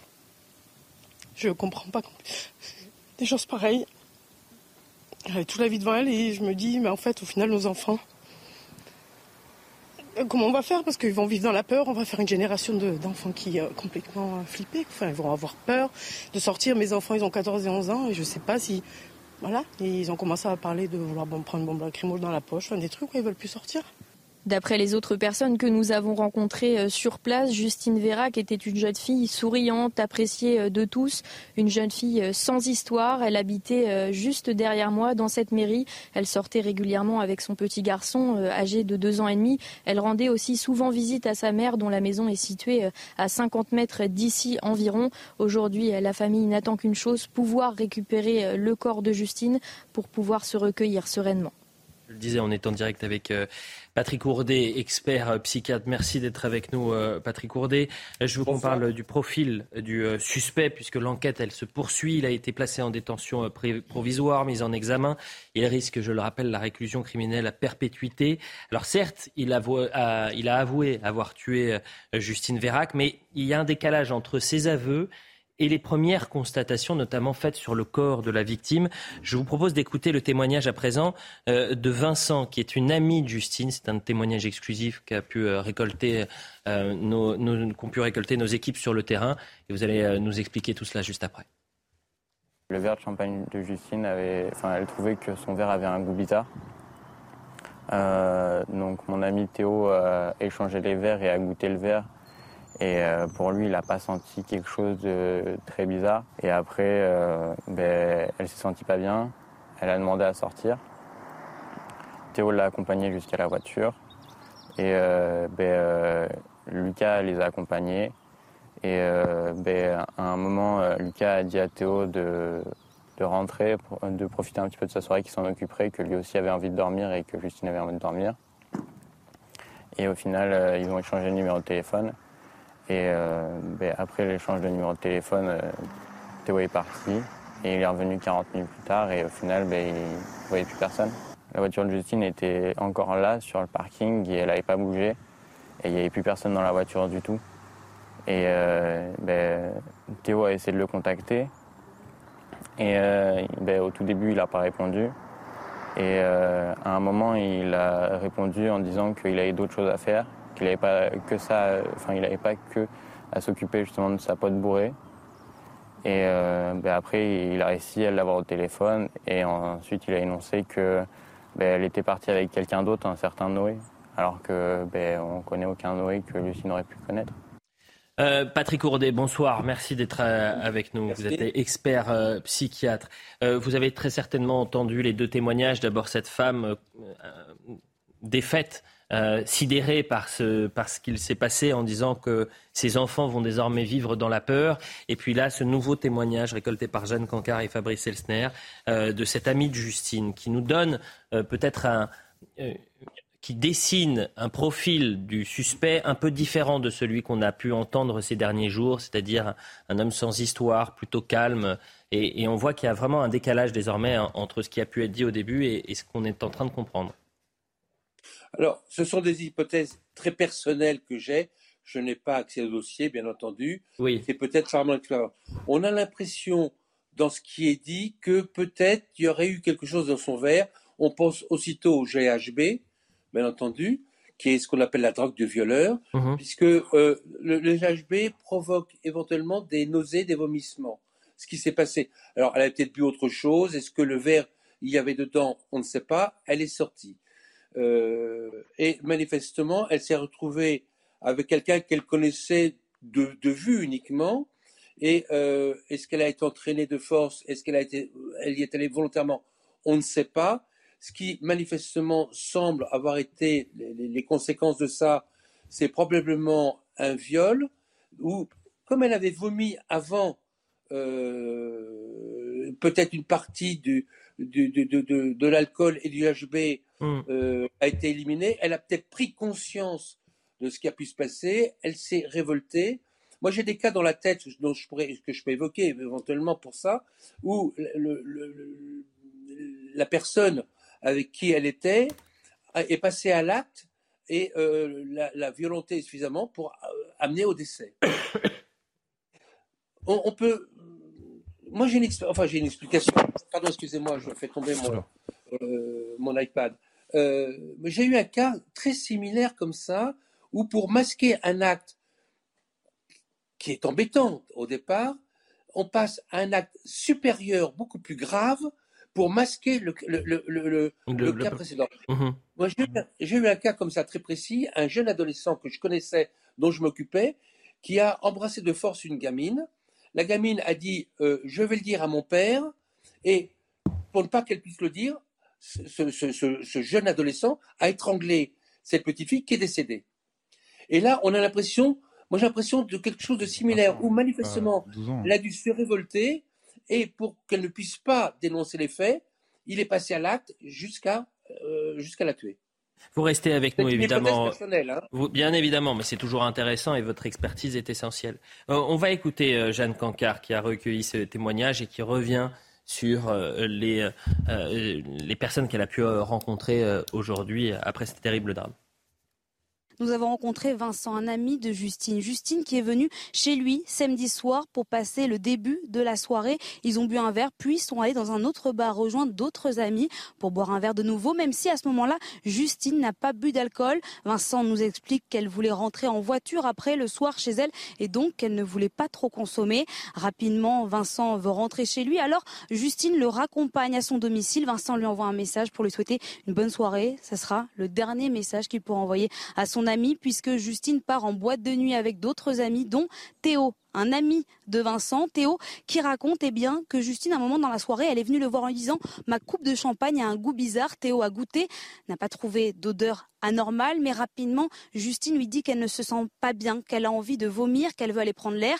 Théo l'accompagne dehors et c'est à ce moment-là que Lucas, le principal suspect, arrive. Il dit que lui aussi se sent fatigué, qu'il veut s'allonger dans la voiture, qu'ils vont le faire ensemble dans la voiture de Justine. À ce moment-là, eh bien, Théo demande le numéro de téléphone de Lucas pour le tenir au courant, rentre de nouveau dans la boîte de nuit et puis 40 minutes à peu près plus tard, il ressort pour voir où est son ami. La voiture de Justine est bien là, mais plus de Justine et plus de Lucas. Il essaie alors de l'appeler, de lui envoyer des messages et puis c'est vers 5h30 du matin qu'il reçoit le message du principal suspect lui disant après plusieurs échanges "J'en ai rien à foutre de ta pote bourrée". C'est le dernier message qui sera communiqué du principal suspect aux amis de Justine qui étaient présents ce soir-là sur place. Bien vers vous, Patrick Courdet, quand on entend euh, les explications euh, euh, de, Jeanne Cancard. Je le répète, c'est-à-dire que les premiers jours, on avait un profil qui se dessinait d'une personne qui n'avait pas d'histoire, sans casier judiciaire, qui était appréciée de ses amis. et finalement, on est en train, quand on tire un peu le fil, on voit que c'était une personne qui, jeune, était assez impulsive, je parle du suspect, hein, bien évidemment, euh, d'une mise en, examen ou d'un placement sous contrôle judiciaire après avoir mis le feu dans un hangar. Et puis ce message, ce dernier message, j'en ai rien à faire de, euh, ta, copine euh, bourrée. on entre dans une psychologie peut-être un peu différente, c'est-à-dire que vous avez deux personnalités qui se confondent en une. C'est assez gênant comme type de personnalité moi, les, les, pyromanes, enfin les, ou les personnes qui mettent le feu à quelque chose, mmh. m'ont toujours interpellé et m'ont toujours euh, vraiment, euh, j'allais dire, perturbé dans leur fonctionnement euh, psychique et social. Mmh. on n'est pas pyromane tout à fait par hasard. Là, on a l'impression de quelqu'un qui est intégré socialement, mais qui met quand même le feu à une grange. On a l'impression, dans ce qui est dit par les, les personnes qui ont côtoyé cette jeune fille avant qu'elle s'est sentie malade en vomissement, en ayant des nausées, des vomissements, ce qui se produit généralement avec le GHB. Mmh. Et on a l'impression quand même que là, on a, alors je dis peut-être une énorme ânerie, mais c'est mon point de vue que je défends tout seul, comme un grand, bien entendu, qu'on a eu quelqu'un qui était un prédateur qui a euh, ciblé sa victime, à qui il a fait boire, c'est lui qui lui offre une coupe de champagne, il faut, mmh. ce qui a été dit, et qu'en fin de compte, il avait quelque part dépensé en sachant très bien que le GHB donne, en fin de compte, une amnésie sur le moment de ce qui peut se passer. Avançons un tout petit peu et euh, on avait euh, plusieurs témoignages à vous faire écouter. Écoutons d'abord euh, Noémie Schulz, qui est la journaliste du service police-justice. On sait que ce jeune homme, il a d'abord euh, euh, nié les faits et puis il a fini par craquer euh, à la fin de la garde à vue. Hein. C'était presque pratiquement à la, fin des, 48 heures parce qu'il a été confronté à des éléments qui étaient difficilement contestables. Encore une fois, des, traces de sang, le, sac à main, le, témoignage aussi des, amis. Mais encore une fois, il a, certes avoué, mais on peut peut-être se poser la question de, la réalité de ce qu'il a dit, puisqu'il nous explique d'abord qu'il y a eu un rapport sexuel consenti avec euh, Justine. Euh, il a été mis en examen pour le viol. Ça veut dire que euh, le juge d'instruction estime qu'il y a plutôt eu un, une agression sexuelle de, la jeune femme, qu'il y a des éléments qui le permettent de, le penser. et puis il explique aussi qu'il l'a tuée parce qu'il lui aurait donné un coup de poing. Or, le procureur hier a fait état de plusieurs coups sur le visage de Justine et au moins un avec un objet contondant qui aurait entraîné la mort. Est-ce qu'un seul coup de poing aurait pu être à même de causer la mort de cette euh, jeune fille, on peut euh, en douter. Donc il a fait effectivement des premières déclarations pendant la garde à vue. Il a gardé le silence ensuite devant le juge d'instruction. Il n'a pas souhaité répondre euh, aux premières questions lors de quand sa mise en examen lui a été notifiée. Il y aura évidemment bien de, nombreux autres interrogatoires. Pardon, il sera convoqué ultérieurement par le juge d'instruction et il aura d'autres occasions de, s'expliquer. Jérôme Jiménez, vous êtes porte-parole IDF, UNSA, police. Peut-être que les téléspectateurs ont besoin de comprendre comment se déroule une carte d'avis pour euh, le suspect, le principal suspect, qui est passé aux aveux, qui a dû passer, j'imagine, des heures face aux enquêteurs, et à un moment, ce qu'il a pu dire au début, euh, finalement, ne corroborait pas avec ce que vous avez retrouvé sur le terrain, et il s'est retrouvé esselé, c'est-à-dire seul et isolé, il a fallu euh, avouer une partie. Peut-être que l'enquête nous montrera qu'il n'a pas tout dit. Exactement. En fait, dans un dossier judiciaire, quand on place la personne en garde à vue, je pense que sur une affaire criminelle, la première des choses qui a été faite, c'est une expertise psychiatrique. Pourquoi? Pour savoir si la personne euh, est apte ou non. Est apte ou non, ou si on doit la placer en hospitalisation d'office et s'il n'y a pas d'altération du discernement au moment des faits, etc. Ça, c'est les premières des choses. Ensuite, il y aura bien sûr plusieurs auditions. Et lors des auditions, il y aura présentation de tous les éléments qui auront été recueillis dans l'instant T à charge et à décharge, sachant qu'il y a aussi plusieurs éléments techniques que ce soit pour la police scientifique, mm. les investigations téléphoniques, l'ADN ou autres, qui, ça, euh, si, elles ne sont pas exploitées sur le temps de la garde à vue, seront exploitées sur le temps de l'instruction dont euh, fait l'objet euh, Lucas, puisqu'il a été mis en examen pour viol, séquestration sans libération volontaire et accompagné d'un autre crime. Donc voilà, c'est un petit peu comme ça que ça se déroule. Maintenant, quand on arrive à obtenir des aveux, cela veut aussi dire parfois qu'on a des éléments matériels qui sont euh, euh, circonstanciés et assez euh, Concret. concrets pour que la personne puisse avouer et Mm. euh, expliquer le passage. Vous aviez un, un message de prévention également. oui, moi j'ai un message prévention parce que euh, là on est en train de tourner autour du sujet du GHB et moi j'ai déjà eu des dossiers judiciaires à traiter, euh, notamment pour le cas du GHB. Ce qu'il faut savoir, c'est que le GHB reste 6 heures dans le sang. Ça veut dire que quand on pense qu'on est vivant, avoir été victime de- justement de GHB lors de cette soirée, Ouais. il faut se manifester très vite auprès des services de police pour qu'on puisse envoyer en urgence les victimes potentielles auprès des médecins pour qu'on puisse ben, prélever Confirmer le sang et après envoyer en analyse. C'est très très important et euh, c'est toujours une circonstance aggravante, bien évidemment, euh, dans le code pénal, Mm. quand les personnes sont interpellées par la suite, quand il y a eu l'utilisation justement de, de cette substance. Patrick Courdet, je rappelle que vous êtes expert psychiatre. Euh, c'est difficile de, comprendre ou d'expliquer l'inexplicable et on rentre dans une phase de sidération qui est assez longue. On est passé, et comparaison n'est pas raison, mais euh, de l'affaire Lola, euh, le traumatisme de la petite Lola, avec désormais cette affaire qui, frappe Brive et sa région et, et Justine Vérac. Est-ce que c'est euh, un symptôme d'une société qui, selon vous, est de plus en plus violente? Euh, Je vais dire, oui et non. La violence a toujours existé. Euh, Lorsqu'on reprend l'histoire au 19e siècle à Paris, les grands truands, etc., la mortalité par de crimes était absolument effrayante, beaucoup plus, beaucoup plus importante que maintenant. Actuellement, on a l'impression d'un réveil, d'une prise de conscience par certaines personnes de la violence qui est sous-jacente. Et euh, on a l'impression, j'en parlais euh, il n'y a pas très longtemps sur votre plateau, si j'ai bonne mémoire, de cette violence où, en fin de compte, chacun a envie de faire d'abord euh, justice soi-même, que, en fin de compte, la justice ne va pas assez vite, etc., etc., etc. Moi, ce qui me paraît là dans l'affaire, parce que ce qui m'intéresse, c'est l'affaire de cette jeune femme qui a été, qui a été tuée, c'est la notion de prédateur.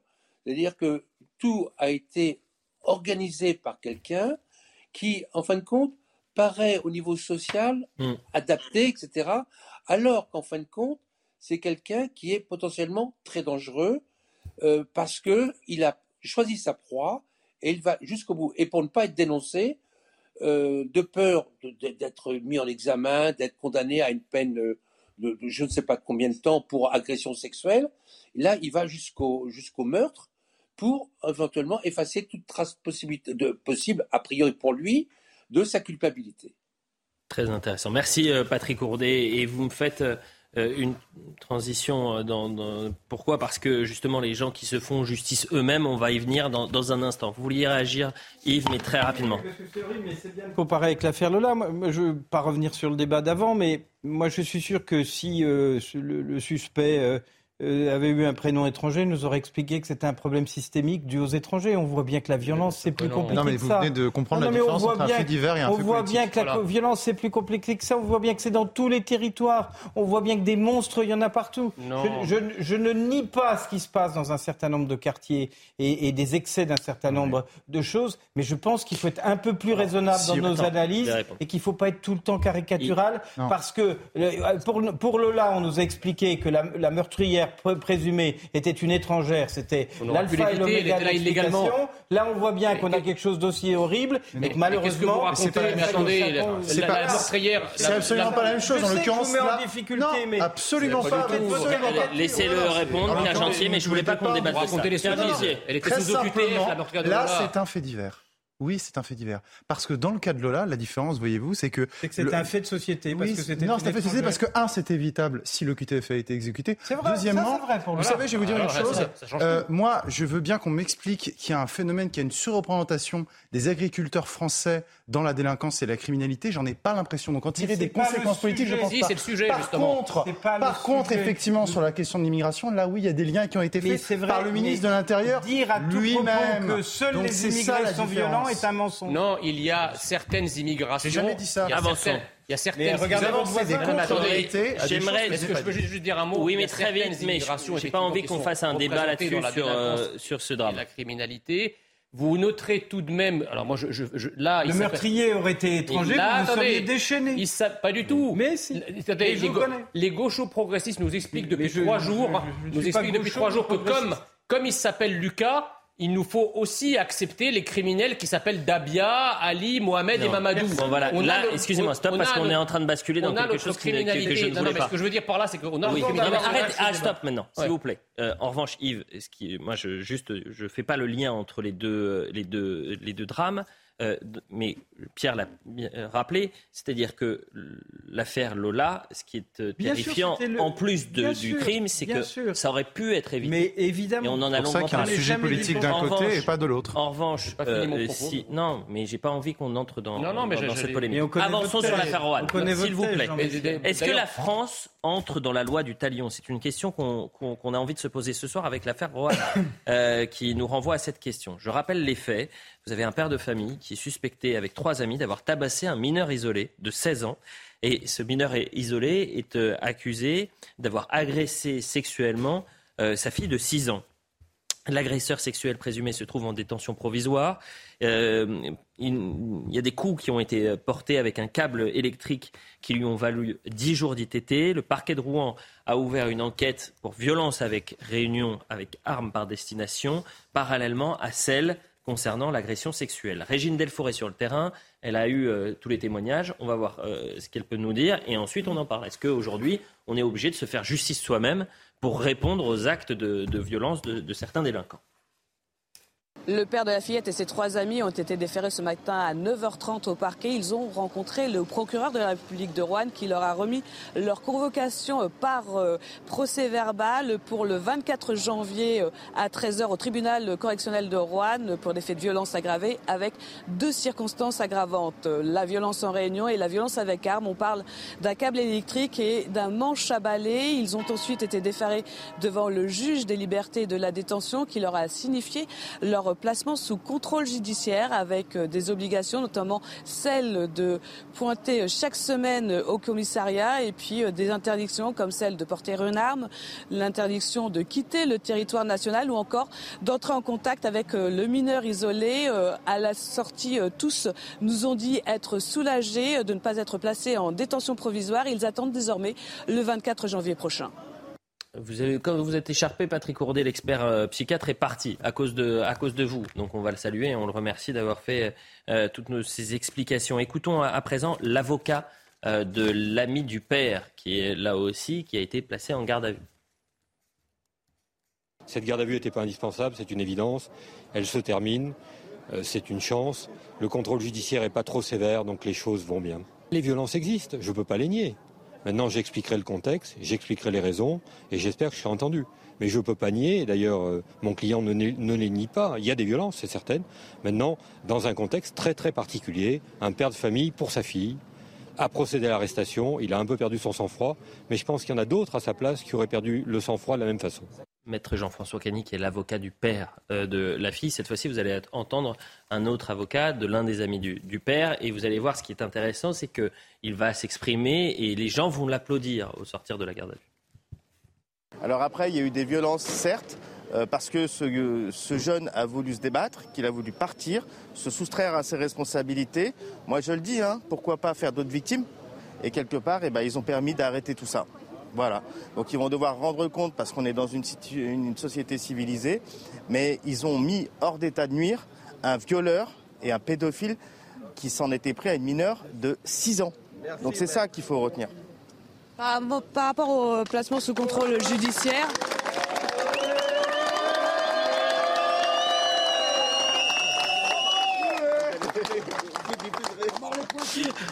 Lauriane Rossi, je rappelle que vous êtes élue Renaissance des Hauts-de-Seine, que vous êtes ancienne députée. Quel regard l'ancienne députée a ce- sur cette affaire-là Et de voir que certains euh, Français aujourd'hui se font justice eux-mêmes dans des, des cas exceptionnels, mais où finalement ils disent euh, peut-être que la justice est un peu trop lente, il faut que j'intervienne. C'est le sentiment d'un père qui a vu sa, sa fille agressée sexuellement.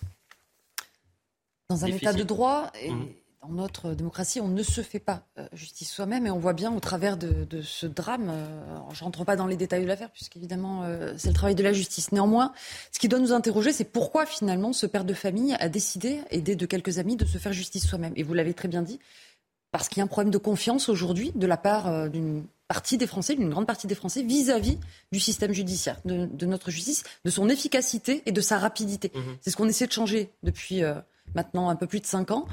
Des moyens supplémentaires ont été mis en œuvre, mais on part de très loin. Et, je crois effectivement qu'il y a encore beaucoup de travail. On, est à la tâche, le garde des Sceaux euh, notamment. Mais c'est bien cela derrière euh, cette volonté de se faire justice soi-même. C'est, je crois, une rupture de confiance euh, et une lenteur et un manque d'efficacité, on ne va pas se, le cacher, de, la justice. Euh, je me tourne vers vous, Jean Messia, mais moi j'ai une question. Est-ce que véritablement ce, père de famille a une réflexion sur le fait de la justice serait trop lente, etc. Ou c'est vraiment le, la, la bascule psychologique en se disant c'est ma fille qui vient de se faire agresser sexuellement, euh, justice ou pas, parce qu'en plus c'est- pas le, un perdreau de l'année, hein, c'est-à-dire qu'il a un CV judiciaire assez épais, euh, c'est quelqu'un qui a déjà été condamné, donc on n'est pas fa- face à quelqu'un de lambda. Non, mais ce qui, ce qui est incroyable, si vous voulez, dans le traitement de cette affaire, c'est que euh, quand on lit un peu la presse nationale et qu'on voit vos confrères, etc., Mm. on en oublie presque qu'il y a une, une petite fillette de 6 ans qui a été agressée sexuellement chez elle de nuit. Euh, on, on Et donne qui a pas- pris perpétuité, si on me Voilà, on ne donne pas non plus nécessairement le pédigré de l'agresseur, dont on parle finalement assez peu. commencé avec. Oui, oui, non, mais ici, mais quand vous entendez ailleurs, c'est l'agresseur a disparu. On, on est concentré, si vous voulez, sur euh, euh, le Mm. profil, le pédigré des agressés. Mais je vois pas, je vois pas le rapport. On- moi, je crois qu'on ne peut pas ne pas comprendre la réaction de ce père de famille. Alors évidemment, moi qui ai, qui ai servi l'État et qui le sert encore, je ne peux pas cautionner, si vous voulez, qu'on se fasse justice soi-même parce que j'ai une haute idée de l'État, une haute idée de la République et il faut effectivement que la main lourde et acérée de la République puisse mettre hors d'état de nuire ce genre de, de ce genre de criminel. Mais le problème, et là je suis en désaccord avec vous, ou alors euh, vous venez d'abattre d'un coup euh, tout ce que dit euh, Éric Dupont-Moretti depuis des années, à savoir que la, la justice n'a jamais autant condamné, que la justice est très efficace, ce sont ses propos au, au garde des Sceaux. Moi, je crois que c'est pas le cas. Euh, donc effectivement, a- si vous voulez, moi je ferai, pour, pour être nuancé, je ferai une distinction. C'est-à-dire évidemment que le père, lorsqu'il va à la recherche de l'agresseur, qu'il lui tombe dessus, euh, qui, qu'il le moleste, si vous voulez, euh, ou qu'il lui donne euh, un coup de poing, etc. Pas de problème parce qu'il est dans la, il est dans l'agir à ce moment-là. Mais après, il faut quand même avoir le réflexe d'appeler les forces de l'ordre pour le confier aux forces de l'ordre pour qu'il soit jugé. C'est là où le bas blesse. Pourquoi, une fois qu'ils l'ont attrapé, ils l'ont tabassé? Pour une raison simple, c'est qu'à ce moment-là, c'est dans le tabassage et pas dans le fait qu'il soit arrêt- qu'il qu'il ait été appréhendé euh, que réside le fait de se faire de justice eux-mêmes. Pourquoi?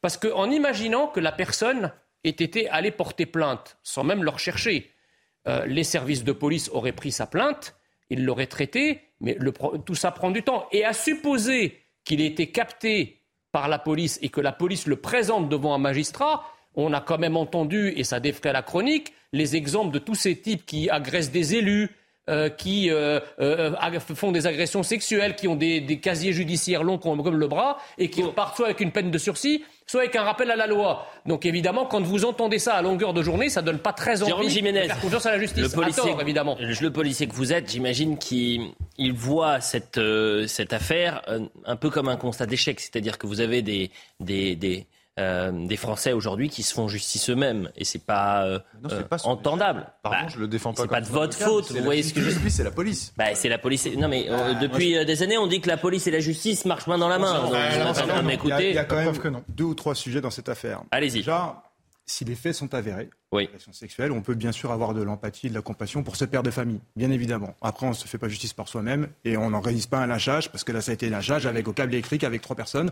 C'est d'une gravité extrême. Ah Pour bien connaître cette matière, j'ai traité pendant plus de dix ans les agressions sexuelles et les viols en région parisienne. Si tous les parents de ces victimes que j'ai reçues avaient eu ce comportement, mais euh, on serait en guerre civile. on se- voilà, c'est- Bah ce serait une véritable guerre Oui. civile. Bah oui. Par contre, je voulais dire à Jean Messia que sur, les matières, sur cette matière-là spécifique, les magistrats ont la main lourde. Et nous, on râle souvent les policiers, non pas sur ces affaires, c'est plutôt sur les affaires, les délits mineurs, etc. Mais sur des affaires criminelles de la plus haute importance, rassurez-vous, hein, quand, il va, euh, quand il va aller en cour d'assises, euh, il, risquera, il risque la réclusion criminelle à perpétuité, il ira quand même un certain temps en prison. Et sur les affaires à caractère sexuel, et notamment sur une agression sexuelle sur une mineure de moins, de moins de 15 ans, je peux vous assurer que si les faits sont avérés, le prévenu euh, ira au chaud, si ça peut vous rassurer. Pierre Gentil. Oui, moi je suis pas tout à fait convaincu par ça. Il a l'expérience certain- de 10 ans, Moi, il vient de moi, surtout, et, j'a- Ouais. et moi, j'allais régulièrement en comparaison je- immédiate avec mes dossiers. Et même nous, on, votre est- expérience. on est- on était rassurés par rapport à mes, à mes, à mes, à collègues il me qui, eux, Il me semble avoir vu un certain nombre d'affaires aussi ou dans des cas d'agression sexuelle ou de viol, j'ai vu des courtes peines. Et attendez, ce qu'on ne dit pas surtout derrière, c'est que, un, est-ce que ces peines sont complètement exécutées? Et, d'ailleurs, de quelle manière sont-elles exécutées? Avec un bracelet électronique, hein, parfois pour une partie de la peine. Et il y a aussi des cas, même beaucoup de cas, où la peine est écourtée. D'accord? Mais ça, il y a une question aussi de place de prison. Maintenant, sur cette affaire, parce que le fond du sujet, c'est est-ce qu'on peut se faire justice soi-même? Et on a invoqué tout à l'heure, madame, vous avez évoqué l'état de droit. Moi, je vous dirais que quand l'état de droit est défaillant, euh, eh bien, euh, l'état de nature reprend ses droits, tout simplement. Et c'est ce qui s'est passé ici. C'est en fait ce père de famille, qu'est-ce qu'il fait? Je pense qu'il est comme vous et moi. C'est en fait, il regarde un peu l'actualité, il regarde un peu, il voit l'image qu'on a, il voit, il voit ce que c'est la justice en France. Alors peut-être qu'il ne devrait pas lire la presse et qu'il devrait aller dans les tribunaux. Euh, je ne suis pas sûr que ce soit tout à fait différent, vous voyez, mais euh, je, suis, je me suis amusé, j'ai regardé les derniers faits divers, justement, puisque là, on peut peut-être parler de faits divers, je ne sais pas. Euh, à Bretigny-sur-Orge, il y a quelques jours, un enfin, il y a quelques jours, il y a quelques mois, euh, une dame de 68 ans avait été étranglée et frappée euh, dans la rue, pas très loin de son domicile, par, c'est le même cas ici, par une personne en situation irrégulière. Ce monsieur est ressorti du tribunal avec du sursis. Alors, quand vous lisez, évidemment, et il y a, je veux dire, un nombre d'exemples, il y a pléthore d'exemples de, de, ce type, euh, il est évident qu'il y a beaucoup de pères de famille, dont celui-ci, qui sont tentés de se faire justice eux-mêmes parce qu'ils se disent que derrière, il n'y aura pas de justice. Et pardonnez-moi, quand on s'attaque euh, à son enfant, il y a des... Et c'est là où on voit la limite de ce que nous, juristes, nous appelons le droit positif, c'est-à-dire le droit en vigueur. Il y a des règles de droit immanentes, il y, a des, il y a des commandements, et un commandement, en particulier le commandement du père, de protéger sa fille, de sauver sa fille, de venger sa fille. Et moi, même si évidemment, je ne peux pas approuver, je ne peux que le comprendre. Voilà. vous vous rappelez de ce témoignage chez, chez Jean-Marc Morandini, de cette femme qui s'était fait agresser par un chauffeur de VTC, qui avait témoigné au téléphone en direct en disant qu'elle avait été à la, euh, au jugement du tribunal de, de son agresseur mm. et qu'il était reparti parce qu'il est arrivé avec sa femme et qu'il partait avec un bracelet électronique libre. Je, suis tout à fait d'accord avec Pierre Gentillet, vous voyez, comme quoi on, peut avoir des, points de, convergence. Il faut lier euh, ce que vous nous avez montré tout à l'heure euh, avec le blocage de l'autoroute avec cette affaire. C'est un peu la même chose. C'est des gens qui n'ont plus confiance dans le système et qui se disent on va faire le boulot nous-mêmes. ils sortent de leur voiture, ils dégagent les types là, et on peut comprendre quand on a des enfants ce, mouvement de, de euh, important. Ça doit nous questionner. Ça doit questionner les élus sur la confiance dans le système. Et cette défiance dans le système, elle peut aller très loin dans euh, le drame, parce qu'effectivement, on ne peut euh, que dire qu'on ne doit pas faire ça, mais on comprend pourquoi c'est fait et on comprend que la société là, elle est défaillante et qu'elle doit apporter des réponses pour euh, que, non pas que ça ne se passe plus, mais, que ça ne dérive pas. Parce que se, faire justice soi-même, c'est le grand risque de la dérive et de la sauvagerie. Souvenez-vous euh, de David Lisnard, le maire de Cannes, qui, euh, lors de l'affaire de cette femme qui a été tabassée par trois adolescents de, femmes de 89 ans, avait tweeté et avait dit mais si ça avait été ma mère, je pense que euh, j'aurais pu avoir euh, de graves conséquences. J'aurais pu intervenir. Ça aurait été un de nos enfants, on aurait été pensé de faire exactement la même chose. Mais parce qu'on en revient, et là c'est une question encore plus profonde, c'est peut-être parce que dans notre société, on avait des codes qui étaient respectés, qui ne le sont absolument plus et qui font, entre guillemets, euh, sauter la, la cocotte minute. Ce que je vous propose, on fait, puisqu'il est 23h30, un point sur l'information, et ensuite on va parler d'Assane Iqiyoussen. Contre les traversées illégales de la Manche, le nouveau Premier ministre britannique Rishi Sunak désire une meilleure coopération avec Emmanuel Macron. Cette demande a été formulée lors d'un premier entretien téléphonique entre les deux dirigeants. De son côté, l'Elysée indique simplement la disponibilité d'Emmanuel Macron pour approfondir la relation bilatérale entre la France et le Royaume-Uni. Près de quatre semaines après la mort de Massa Amini, les manifestations se poursuivent en Iran. Les manifestants demandent toujours la liberté pour les femmes iraniennes, mais aussi la chute du régime islamique cette semaine à cause de la répression de ce mouvement. Plusieurs incidents ont eu lieu à travers le pays, notamment dans la ville d'origine de Massa Amini. Les ONG présentes sur place craignent une accélération de la répression. Donald Trump a réagi au rachat de Twitter par Elon Musk. Dans un message, l'ancien président des États-Unis indique que le réseau social est désormais, je cite, entre de bonnes mains et ne sera plus dirigé par les fous de la gauche radicale qui détestent véritablement leur pays. Rappelons que Donald Trump avait été banni de Twitter en 2021 au moment de l'assaut du Capitole. 23h30, la suite de Soir Info Week-end. Jean Messia, Yves Pierre Gentil, Lauriane Rossi et Jérôme Jiménez. Euh, Jean Messia, toujours pas de, compte Twitter ouvert pour l'instant. On va continuer hein, tous les jours. On va peut-être, on verra lundi peut-être avec. Viendra, mais il faut en parler à Twitter France. Hein. Bah, Twitter France, Euh, euh, Twitter Twitter- France nous regarde. Twitter, Twitter France, Twitter France. c'est des wokistes de la gauche radicale Bon, qui tiennent si vous commencez par dire ça, regardez, je suis pas sûr que vous allez l'avoir, hein, votre. Non, euh, mais c'est pas eux- rassurez-vous, c'est pas eux qui vont me le rétablir. Hassani Hussein, le prédicateur marocain, le prédicateur marocain a quitté la prison belge après un mois d'incarcération placé sous contrôle judiciaire. Je rappelle euh, qu'il était visé par un mandat d'expulsion en France. La justice belge donne tort aux autorités françaises et refuse son extradition. Alors pourquoi la Belgique a pris une telle décision? On va poser la question dans un instant à Claude Moluquet, spécialiste euh, terrorisme et renseignement. Merci d'être avec nous en cette heure tardive, Claude Moniquet. Mais avant cela, on fait un point avec euh, Michael Dos Santos qui revient sur le dossier IQSEN. Un mois après son arrestation à Mons, Hassani Hussein a été libéré sous certaines conditions. Pour prévenir le risque de fuite, l'imam marocain devra résider dans un lieu précis déterminé par ordonnance, porter un bracelet électronique. Cette annonce de la justice belge intervient une semaine seulement après le refus d'extrader l'imam vers la France, une décision qui avait déjà fait réagir le gouvernement. que le parquet belge avait plaidé pour que le mandat d'arrêt soit respecté et que l'imam soit expulsé à destination de la France. Donc le jugement en a décidé autrement et le parquet fait appel de cette décision. Fin juillet, Gérald Darmanin avait annoncé l'expulsion vers le Maroc d'Hassani Hussein. À l'Assemblée nationale, le ministre de l'Intérieur avait même dénoncé les idées du prédicateur du Nord, Fiché des propos jugés radicaux, misogynes et antisémites.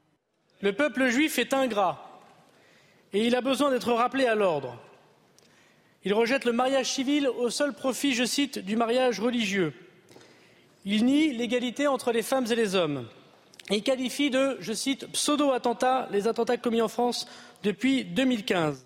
Le 31 août dernier, suite à la validation de l'arrêté d'expulsion par le Conseil d'État, Hassani Hussein avait fui vers la Belgique.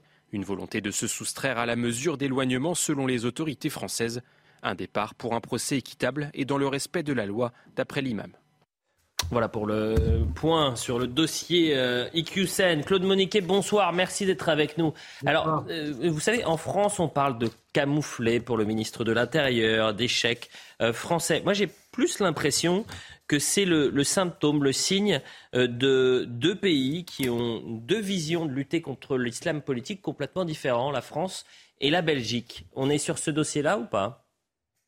Je pense pas vraiment. Alors clairement, il y, a, il y a, euh, des divergences entre Paris et Bruxelles, mais qui sont assez légères sur la lutte contre l'islamisme politique et l'islamisme radical. Mais là, on est sur une question purement de droit. Euh, on était sur un mandat d'arrêt euh, européen, plutôt un- une, une demande de remise européenne. Et sur ce genre de dossier, il faut que, la, que ce qu'on reproche, que l'infraction reprochée à la personne recherchée soit reconnue dans les deux pays. Or, techniquement, la Belgique ne reconnaît pas cette soustraction à un, un arrêt d'ex- d'expulsion comme étant un délit. Donc, elle ne pouvait effectivement pas techniquement euh, décider de, livrer euh, Iqwisen à la, France. Après, il y a un deuxième moyen qui a été utilisé par la défense et qui a été reconnu par le tribunal, qui est l'impossibilité pour Iqwisen d'avoir un procès équitable en France à cause de la médiatisation de son dossier. Mais ça, c'est marginal. Il y a un point de droit fondamental qui est le fait qu'il y a un délit qui existe en France et pas en Belgique. Donc euh, vous êtes en train de me dire que euh, si appel il y a et appel il y a, euh, on n'est pas sûr que le, le tribunal administratif, la cour d'appel administrative belge, euh, retoque le- ce qu'il s'est dit en première instance, puisqu'il n'y a pas dans le fond les mêmes euh, lois en Belgique qu'en France. Alors, si j'étais prudent, je dirais on n'en est pas sûr. Si j'étais un tout petit peu audacieux, je dirais il est pratiquement certain que la décision de la, de la juridiction d'appel sera la même que celle de la première, du première instance, parce que le délit n'existe pas. Donc, on reste vraiment sur un dossier de droit. La, Mhm. la justice belge n'a pas voulu sortir de cette technicité du droit, et en fait, c'est aussi une défense fondamentale de, de nos droits que de, respecter la loi, simplement. Claude Moniquet, euh, on, a, euh, on manque de temps parce qu'on on a commencé avec euh, une information que vous avez peut-être vue et ces tensions sur la 6 à, Paris entre écolos et, et automobilistes. Je devais parler du repli identitaire. Il y a les renseignements en France qui s'inquiètent d'une vague d'islamisation sur notre territoire avec une mouvance de plus en plus importante, que ce soit dans la rue, dans le sport, à l'école. Est-ce que cette mouvance-là, euh, très importante en France, l'est aussi en Belgique Oui, bien sûr. C'est un mouvement qui est international, qui est européen. On trouve les mêmes choses. Alors, ça, évidemment, pas partout sur le territoire, mais c'est la même chose en France. Dans les grandes villes et dans, certaines agglomérations, on trouve exactement les mêmes phénomènes. Euh, là où il y a des, communautés musulmanes importantes, fatalement, il y a statistiquement des gens dans ces communautés mmh. qui sont qui ont une vision plus extrémiste de l'islam et qui se replient sur eux-mêmes. C'est exactement la même chose. J'ai traversé cet après-midi euh, un quartier à Bruxelles euh, en voiture euh, à une sortie de la prière du vendredi et on avait des centaines de personnes dans la rue qui étaient, qui sortaient des mosquées, etc. Et alors évidemment, on ne peut rien incriminer, il n'y a rien de négatif, mais il y a clairement un sentiment d'appartenance dans certaines fractions de la communauté musulmane et un sentiment de repli sur la communauté qui est visible des deux côtés de la frontière. Eh bien, écoutez, merci beaucoup pour euh, votre éclairage, Claude Moniquet. Il nous reste une trentaine de secondes. Je me tourne euh, vers vous, euh, Lauriane Rossi. C'était un, combat, entre guillemets, mené médiatiquement par le ministre de l'Intérieur, Gérald Darmanin, l'expulsion d'Hassan Iqiyoussen. On voit que c'est beaucoup plus compliqué que prévu. Euh, moi, j'ai refusé de, voir cette idée de camoufler pour le ministre de l'Intérieur, mais force est de constater que Assini Hussein, il doit bien rire euh, en voyant ce qu'il se passe euh, sur son dossier le concernant. Pas sûr. Pourquoi? Parce que si... vous avez coupé l'Orient. Mais pardon, mais s'il avait été renvoyé vers la France, comme le Maroc ne voulait pas le réaccueillir, il restait en France. Uh-huh. Alors que là, il y a une victoire politique du ministre de l'Intérieur. Mm. Il voulait plus qu'il soit sur le territoire français, il est plus sur le territoire français. Vous partagez ça, Lauriane Rossi?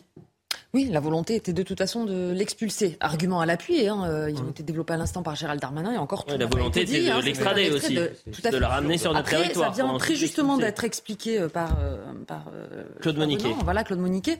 Effectivement, on est sur là une question de droit, droit belge, droit français. Non mais attendez, il y a Schengen quand même. C'est-à-dire que, attendez, ce que, vous, ce que vous dites là est totalement absurde. C'est pas parce qu'il est en Belgique qu'il est considéré comme étant expulsé, puisqu'il y a Schengen et qu'il n'y a plus de frontières entre la France et la Belgique. Il ne reviendra pas. Pour la bonne raison parce qu'il sera arrêté Mais qu'est-ce que vous en savez? Bah, on, a, on, a mis, on, a mis, on, a mis, quasiment 10 jours à savoir qu'il était en Belgique, alors qu'il était fichier et surveillé. Arrêtez. Il s'est auto Donc le jour où il reviendra en France, il n'y aura pas de frontières, vous ne saurez pas qu'il est là. Cette histoire n'est pas complètement terminée et pas forcément terminée en bien pour M. Ekoussen, parce que là, uniquement sur un point de droit. En l'occurrence ici, c'est pas une infraction mm. qu'a commis euh, M. Ekoussen selon le droit belge en se soustrayant à cette mesure d'expulsion. Donc effectivement, peut-être effectivement qu'en appel ça va être confirmé, mais, mais, mais l'État belge, et ça il faut voir le droit belge, peut ensuite engager des poursuites, des poursuites pardon, de la même manière que ça s'est fait en France, devant les tribunaux enfin, de, pardon, lancer un arrêté d'expulsion de M. Iquissem, et après, on aura le nouveau scénario devant euh, le tribunal administratif. On n'a pas, fini, pas d'en parler. On n'a pas fini d'en parler, on n'a pas fini de terminer cette émission en musique. du sol européen. bah oui, Jerry Lewis, le dernier eh pionnier du rock, est, décédé. Euh, je sais que Jean Messia a la patte folle lorsqu'il entend quelques notes de Jerry Lee. Ce n'était que la patte. vous avez un, vous avez dit quoi tout à l'heure? J'ai un déhanché de ouf. Vous parlez comme un jeune, ça en fait. Ouais. C'est un déhanché à la Elvis Presley. Ah, vous, vouliez le faire?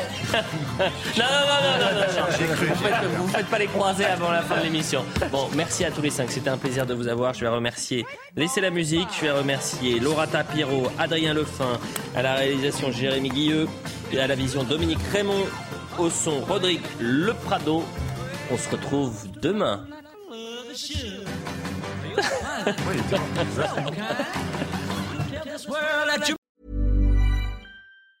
Hey, it's Danny Pellegrino from Everything Iconic. Ready to upgrade your style game without blowing your budget? Check out Quince. They've got all the good stuff shirts and polos, activewear, and fine leather goods, all at 50 to 80% less than other high end brands. And the best part? They're all about safe, ethical, and responsible manufacturing. Get that luxury vibe without the luxury price tag. Hit up quince.com slash upgrade for free shipping and 365 day returns on your next order. That's quince.com slash upgrade.